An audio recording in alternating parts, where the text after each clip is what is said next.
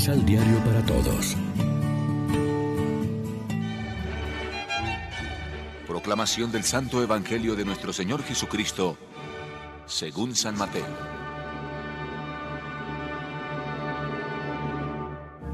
No es el que me dice, Señor, Señor, el que entrará en el reino de los cielos, sino el que hace la voluntad de mi Padre del cielo.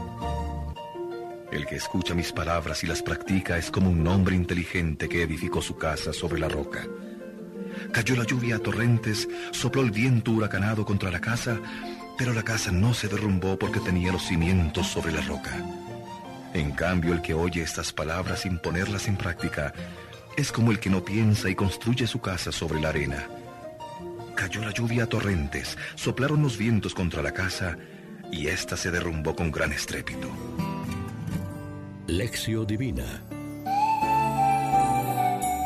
Amigos, ¿qué tal? En este jueves 3 de diciembre la iglesia se viste de blanco para celebrar la memoria de San Francisco Javier, presbítero, y como siempre lo hacemos de la mano del pan de la palabra que nos ofrece la liturgia.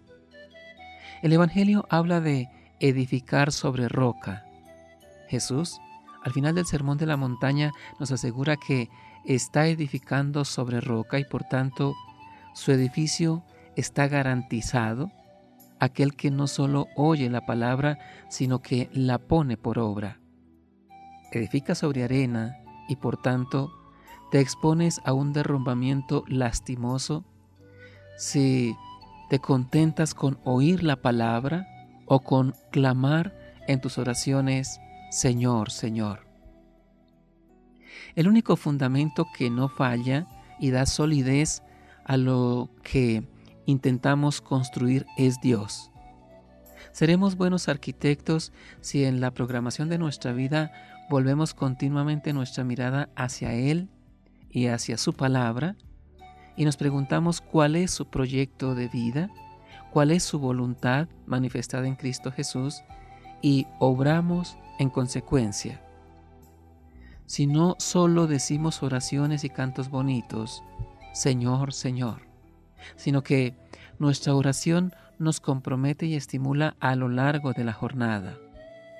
Si no nos contentamos con escuchar la palabra, sino que nos esforzamos porque sea el criterio de nuestro obrar, entonces sí que serán sólidos los cimientos y las murallas y las puertas de la ciudad o de la casa que edificamos. Reflexionemos. Vivimos la experiencia de fidelidad al Dios de la vida como una forma de evangelización. Damos testimonio de haber asumido la voluntad de Dios como objetivo de nuestra vida de fe. Oremos juntos. Te damos gracias, Señor, porque eres bueno, porque es eterna tu misericordia Tú estás siempre con nosotros en los momentos de dificultad. No permitas que nos apartemos de tu amor. Amén.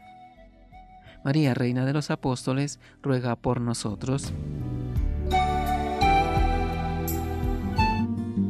Complementa los ocho pasos de la Alexio Divina adquiriendo el emisal Pan de la Palabra en Librería San Pablo o distribuidores.